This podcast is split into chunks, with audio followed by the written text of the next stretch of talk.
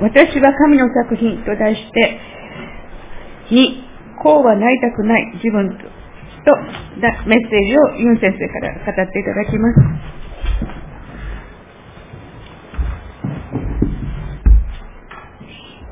皆さん、改めておはようございます。今日も礼拝にようこそいらっしゃいました。それではメッセージの前に、隣の方と挨拶を交わしましょうか。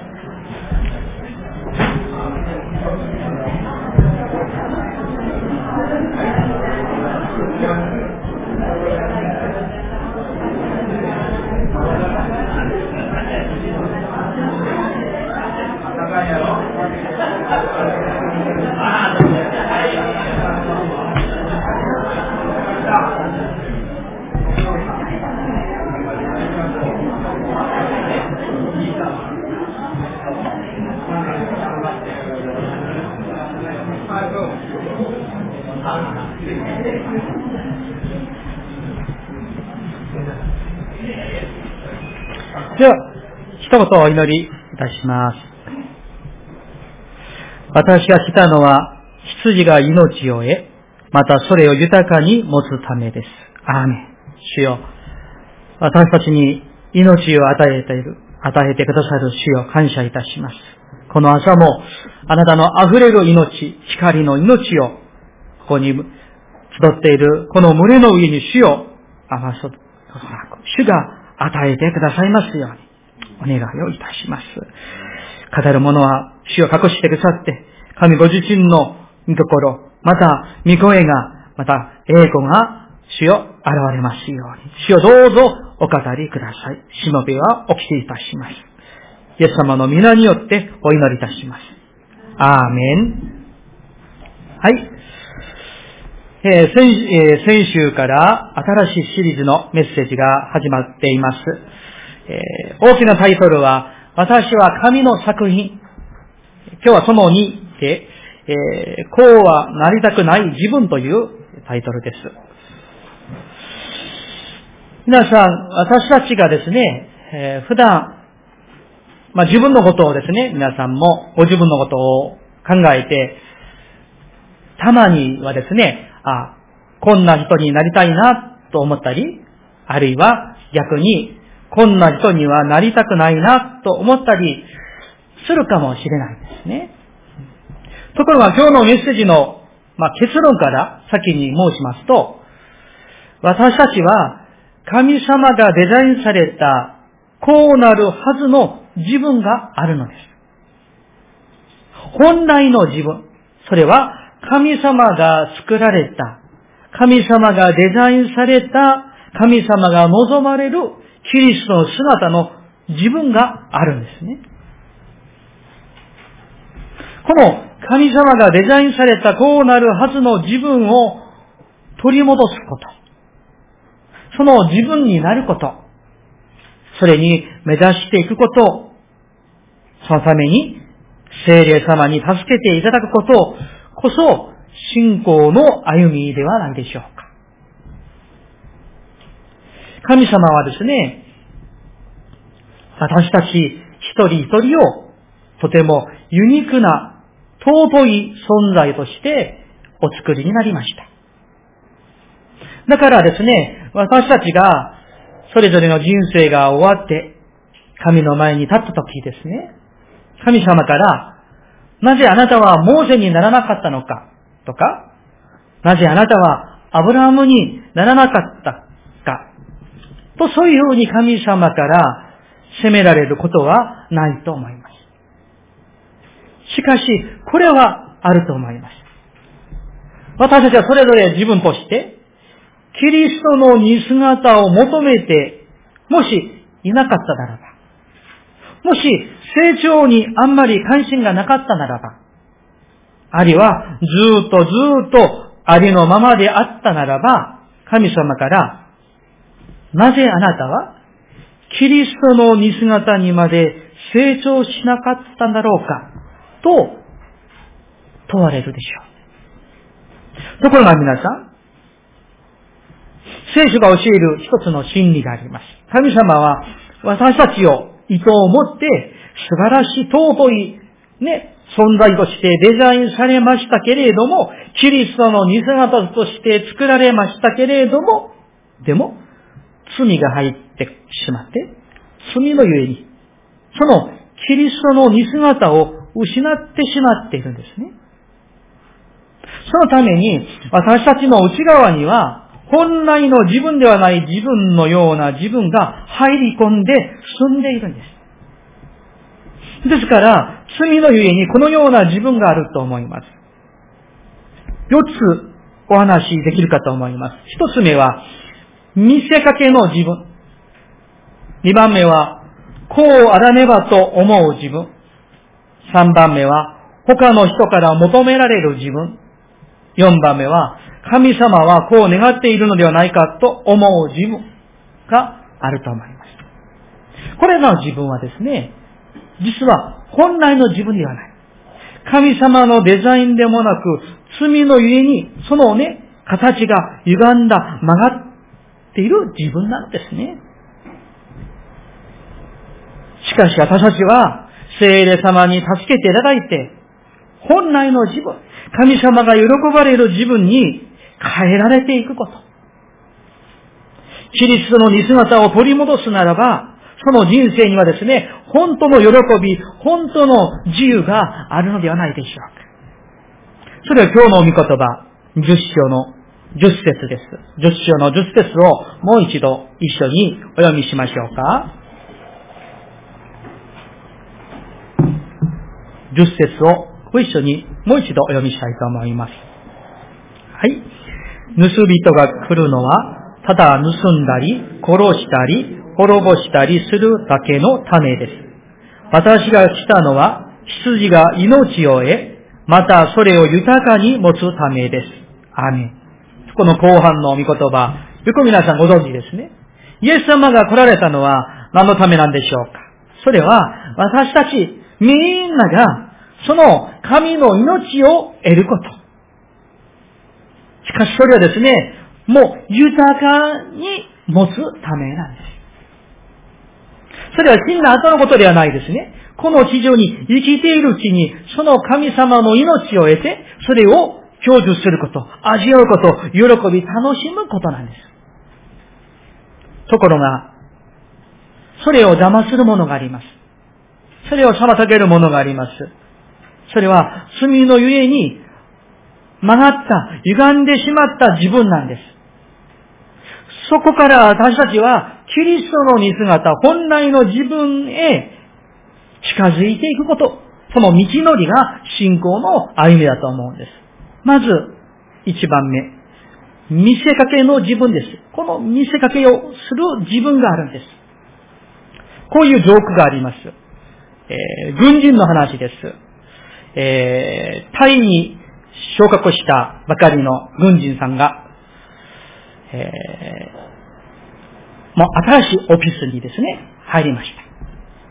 それですね、えー、こう、下の一等兵が自分の新しいオフィスに入った時にですね、その隊員が自分は大事な重要人物であるかをこう見せたくてですね、えー、将軍と電話をしているふりをしていました。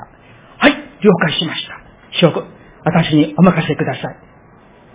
そしてですね、勢いよく受話器を置いて入ってきた一等兵に、お前は何の用だ？と言ったですね。そしてその一等兵は、はい、電話線が故障したため、修理に参りました。と答えたそうです。わかりましたか？故障の電話機を持ってですね、ふりをしていた。私たちは、日頃ですね、いろんな人に出会ったりするんです。私もですね、いろんな先生方や、あるいは選挙師、あるいはいろんなですね、人たちと出会ったりする。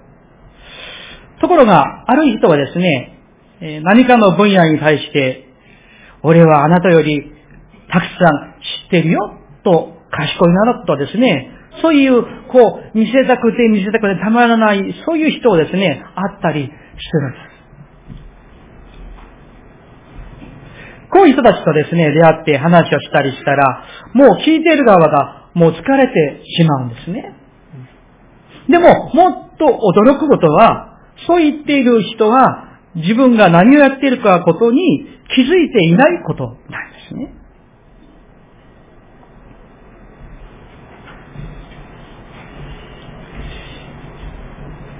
現代人は、実はみんな心の中に何か隠さなくてもいい自分、見せかける必要のない自分、ありのままの自分でいられる居場所、受け入れられるその居場所をみんな願って絶望していると思うんですね。ですから、教会こそ、そのような居場所であるべきだと思います。見せかけをしなくてもいい場所。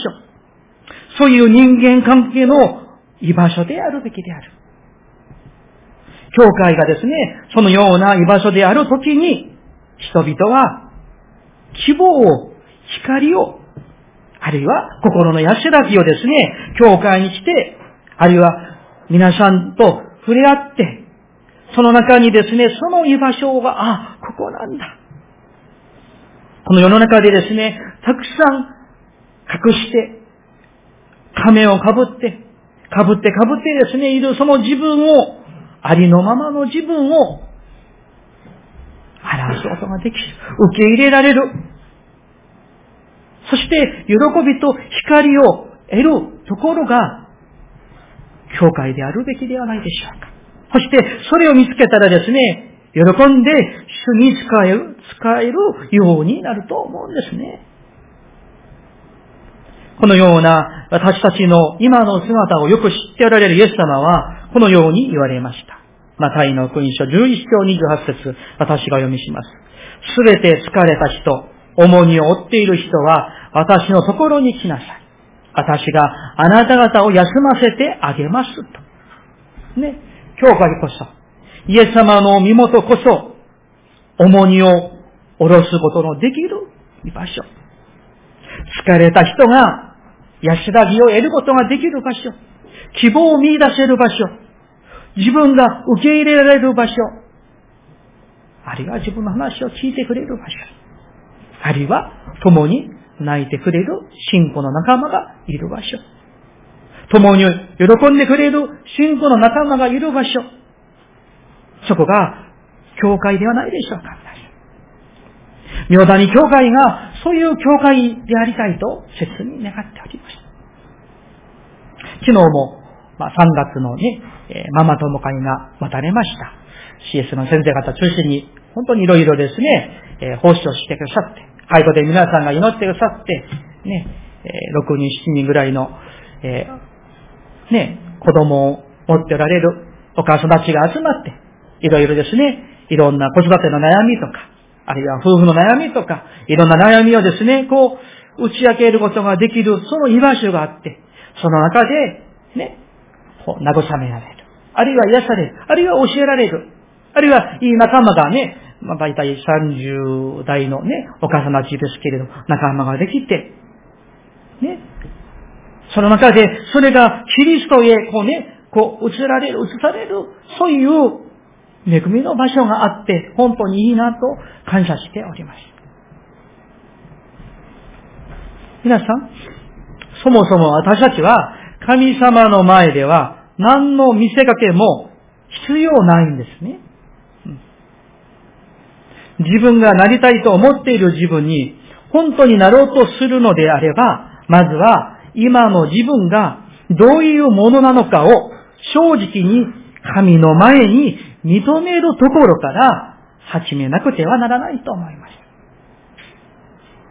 ですから、神の前に、今の自分がどういうものなのかを正直に認める人になることが大事だと思う。そして、その人こそ実は幸せな人なんです。例えば、主の前にあってですね、主よ、私は傷ついたものです。主よ、私は壊れたものです。主よ、私は偽りのものです。主よ、私は見せかけのものです。高ぶっています。堅くななものですと。主よ、このものを、こうはなりたくないんです。主よ、私を変えてくださいと。まず自分自身の今の自分を主の見舞いに正直にさらけ出して、そして明け渡して認めるところから変えられるこの恵みが始まると信じます。二番目は、こうあらねばと思う自分があります。こんな人にならなきゃならないと思って、とても頑張っている自分が多いかなと思います。それがですね、なぜなのか、誰から言われたからなのか、あるいは自分の思い込みなのか、それは知りませんけれども、そういうふうに思って、あまりにも頑張っているクリスチャンも少なくないんじゃないかなと思います。えーとですね、世界的に有名な作者であるヘンリー・ナウエンという先生がいらっしゃいますけど、その先生はこう言いました。霊的な偉大さとは、他のものよりも優れていることとは何の関係もありません。確認が、え、どれだけ最高の自分になれるかの問題です。それぞれが他の人と比べて私は A さんより優れている。いや、私は B さんよりちょっと、あの、ダメだなと。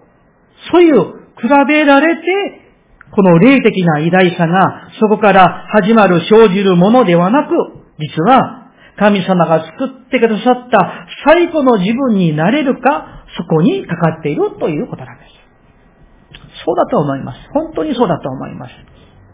私たち一人一人がどれだけ神様がデザインされた最古の自分、そこに達していけるだろうか、との問題だと思います。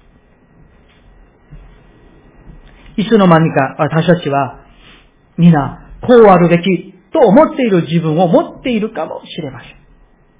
牧師は、あるいは信徒は、あるいは奉者は、こうあるべきだと。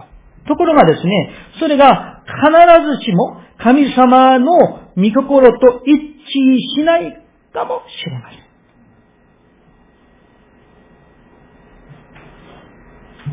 神様は今日の御言葉にありますように、私が来たのは、羊が命を得るそれを豊かに持つためなんです。何かの拘束を、縛りを与えるために、イエス様が来られたわけではないんですね。そのために救ってくださったわけではないんです。以前は罪の鎖なんだけれども、今からは神の鎖に私を縛るためにですね、救ってくださったわけではありませんね。その鎖から本当の自由を与えるために私たちを救ってくださったわけなんです。その自由を主にあって、喜び、楽しむことが信仰ではないでしょうか。ですから、私たちは、自分自身を自分で縛ってもいけませんし、人を縛ってもいけないと思うんですね。御霊にあるところには何がありますか？自由があるんです。聖書の御言葉。あるクリスチャン夫婦の話です。まあ本でですね、読んだ話ですけれども、とても活動的で、おしゃべりが好きで、とても社交的で、自分から積極的に働くのが好きな夫が、えー、逆に一人でいるのがとても好きで、多くの人たちと一緒にいるのがとても苦手な女性と結婚をしました。どうなるんでしょう、皆さん。こういう夫婦は。その奥さんにとっては、まあ一人でですね、時間を過ごすのが、まあとても自然なことなんですね。それで、その奥さんはよくよく一人で静まって、まあ本を読んだり、祈ったりすることがとても好きです。えー、まあ旦那さんとおしゃべりするとか、あるいは夫婦が真実で話し合うことなどには、あんまり興味がない。まあ、そんなに霊的なものではないと思うみたいです。一方では、ご主人さん、夫はですね、一人でいることがもう苦手なんだから、その、妻の奥さんの姿を見て、逆にですね、あ自分は十分に祈っていないように感じてしまいます。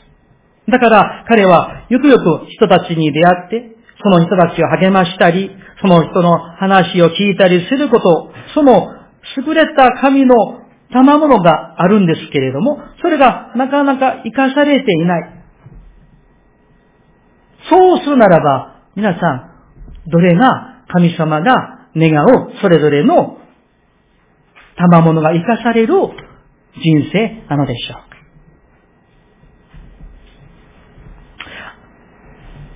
アメリカのクリスチャントゥデイというあのクリスチャン雑誌があります。日本語は、えー、ネット版がありますけどね。そこにこういう記事がありました。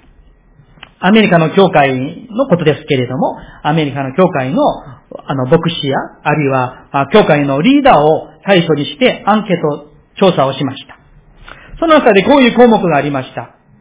あなたは教会のリーダーとして、リーダーはこうならなければならないという圧迫感を感じていますか？とですね、質問をしたそうです。ところが、なんと、はいと答えた教会の牧師とか、教会のリーダーの中で、はいと答えた割合がですね、なんと89%だったそうです。牧師はこうならなきゃいけない。リーダーはあるよね。まあ、役員は、奉仕者はこうならない。そういう圧迫感を。まあ、それがある意味ですね、まあ、あの、健康に自分をですね、持っていくことももちろんあると思うんですよ。全く否定するわけではありませんが、でも、副作用みたいにですね、その思いのせいで、いつも本来の自分とは違った自分になろうと頑張りすぎる自分がまたあるかもしれないと思います。もちろん皆さん、霊的成長において、何々すべきという言葉は重要なんです。例えば、実会の御言葉を守るべきであること。礼拝を守るべきであること。主を愛するべきであること。それは大事なことなんですよ。ね。それを否定しているわけではありません。ところが、ところが皆さん、本当に、本当は従いたくないんだけれども、まあ従うべきなんだから、まあ仕方がなくて従っているならば、神様は喜ばれるでしょうか喜ばれないでしょう。例えばですね、あの、家でですね、子供にですね、ちょっと掃除してもらい欲しいと。でですね、ね、あんまり喜んだ顔をしないでですね、まあ適当にですね、掃除していたらですね、お父さんお母さんの気持ちはどうなんでしょう。喜ばないでしょう。同じなんですよ。神様が願う私たちの姿は、まあ仕方がなくてやる、仕方がなくて捧げる、あるいは仕方がなくて守る信仰じゃなくて、喜んで進んで、主を愛して、礼拝して、あるいは奉仕をして、あるいは捧げて、あるいは伝道する姿ではないでしょうか。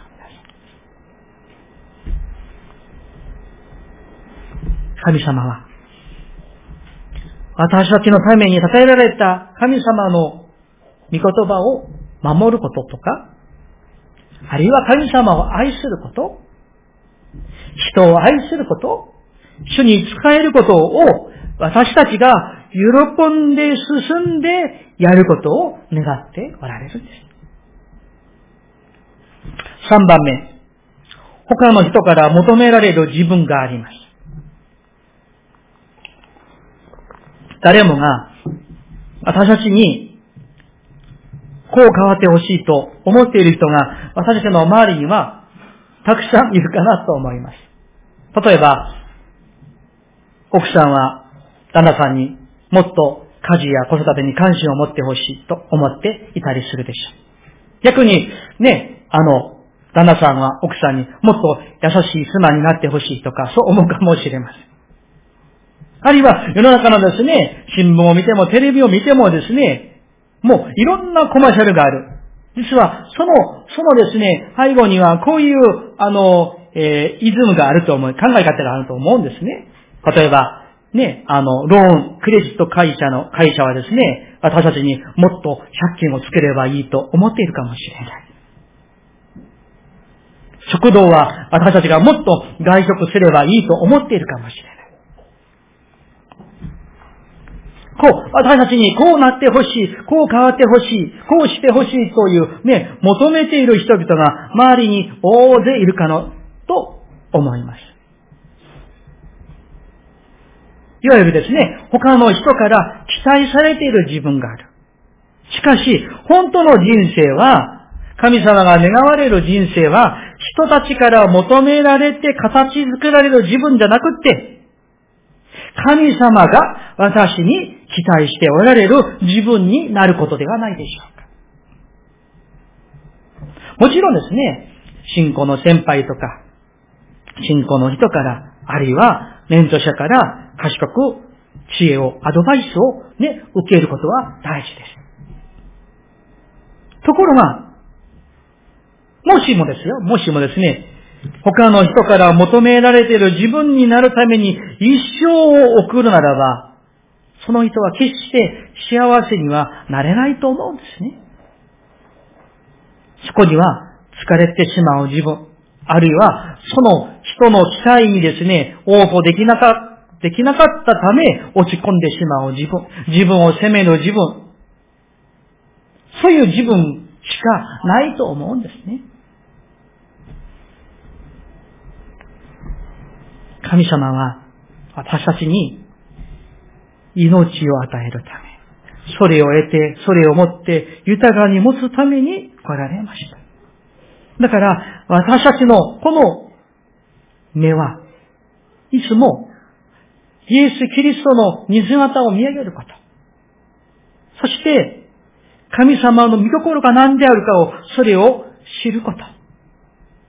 教えられて、そしてそれに目指していくべきではないでしょうか。その成長は、聖霊様が助けてくださるのです。なぜなら、聖霊様は神の霊であられますから、その方が私たちが行くべき道を目指すべきところを教えてくださる。そして、そうでき、できなくって悲しんでいる私たちと共に悲しんで泣いてくださる聖霊様が共にいてくださる。そして、助けてくださって、成長してくださる聖霊様が共にいてくださる。3番目。神様はこう願っているのではないかと思う自分があると思います。アメリカに、えー、宗教専門調査機関があります。まあ、昔から有名なバーナーグループとありますけれども、最近ですね、こういう調査をして発表しました。えー、人々の霊的成長を助けるときに一番困るのは、ほとんどの人が霊的に成熟するとは聖書的規則を守るために頑張って努力することだと思っていることが分かりました。まあもちろんアメリカのですね、まあ場合ですけれども、他の国とまあそんなに変わらないかもしれないなと思います。規則を守るもの。それが信仰成長、霊的成長に一番大事なものだ。あるいは逆にそれができていないから自分は困っていると思っている人が少なくないということなんですね。皆さん考えていただきたいです。神様が望まれる私たちは自分はどんなものなんでしょうか？神様が望んでおられるあなたの姿はどんなものなんでしょうか？それは主にあって命を得て御霊にあるところに自由があるように、主にあって自由に主に仕える、人に仕える、その人生なんです。使徒パウルはこのように言いました。ガラテヤ人への手紙、3章12節ですけれども、これをですね、えー、まずは、新科学をお読みしまして、その後は、また、あの、メッセージバイブル、バイブルという聖書がありますけれども、その訳もちょっとね、あの、紹介したいと思います。ガラテヤ人への手紙3章12節私がお読みいたします。ガラテヤ3の12節しかし、立法は信仰によるのではありません。立法を行う者は、この立法によって生きるのです。まあ、これがですね、新科学聖書ですけれども、えー、メッセージバイブルはこう訳しています。規則を守っているからといって、それで信仰によって生きるようになるのではありません。ひたすら規則を守ることに重視するだけになります。とあります。また、第2コリント3の6節には、文字は殺し、御霊は生かしますという御言葉があります。規則に従うこととイエス様に従うことには、天と地ほどの違いがあります。なぜなら、正しい心信仰を心、信仰の心を育てる、神を愛する心を育てることなしに、形だけの規則に従うことは可能なんだからです。いくらでも可能なんですね。イエス様は、今日の御言葉で何と言われたでしょうか。もう一度申しますと、私が来たのは、あなた方が命を得るためなんだ。イエス様は決してですね、私が来たのは、あなた方が規則を守るために来たのでは、と言われていない。霊的聖書とは、イエス様が考えられるように考えることでは。イエス様が言われるように言うこと。イエス様が人に使えられるように使え、イエス様が愛するように愛することではないでしょうか。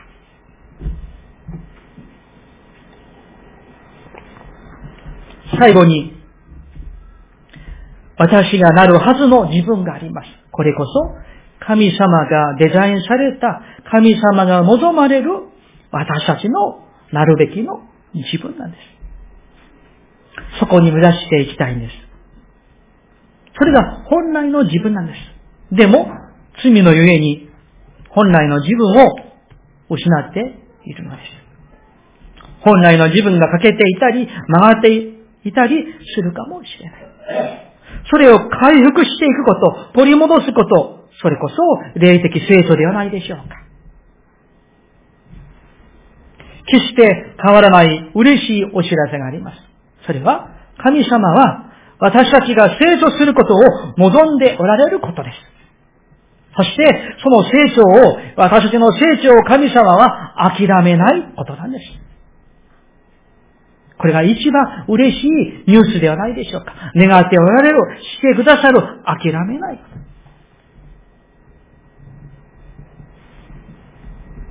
使徒パウルは、エペソビテの手紙4の16節に、キリストにあって贖われた教会が、生として愛のうちに立てられるのですと言いました。16節を全部読みますとこういう言葉ですね。キリストによって体全体は一つ一つの部分がその力量にふさわしく働く力により、また備えられたあらゆる結び目によってしっかりと組み合わされ、結び合わされ、生として愛のうちに立てられるのです。これこそ、私たちが目指すべき自分の姿である。変えられるべき自分の姿であることなんですね。皆さん、神様は、私たちが本来の私たちになって、花咲くことを望んでおられます。なぜなら、自分の本来の姿のお花をきれいに咲いて、そうすればですね、自分を通して周りにたくわしい香りを放つことができる。賜物が花咲くようになったら、多くの人々を助ける、励ます、取りなすことができるでしょう。そして多くの人々が自分を通して、その人も花咲くことができるようになるからなんです。ですから、逆に言いますと、神様がデザインされた自分、キリストの似姿を失っている、そのまま、であれば、自分も損で、周りの人々も損なんです。なぜなら、自分を通して祝福されるべきのはずの人々が祝福されないんです。なぜなら、自分らしく神様のデザインされた花咲いていないから。神様は私たちがキリストの似姿まで成長していって、変えられていって、そして自分も命を得る。それを喜び楽しむ。そしてその自分を通して周りの人々も祝福され、喜びを得、命を得ることを主は願っておられます。そのために私たちは生きるのです。メッセージを終わりたいと思います。皆さん、愛する皆さん、共にキリストの似姿を目指していこうではありませんか？私たちが、皆さんが、キリストの似姿に近づければ近づくほど、自分も、周りの人も、神の喜びを得る、命を得る。そこまで精霊に助けていただいて、そしてですね、キリストの似姿を目指して、言葉も行いも人格も品性も変えられて変えられていこうではありませんか。お祈りします。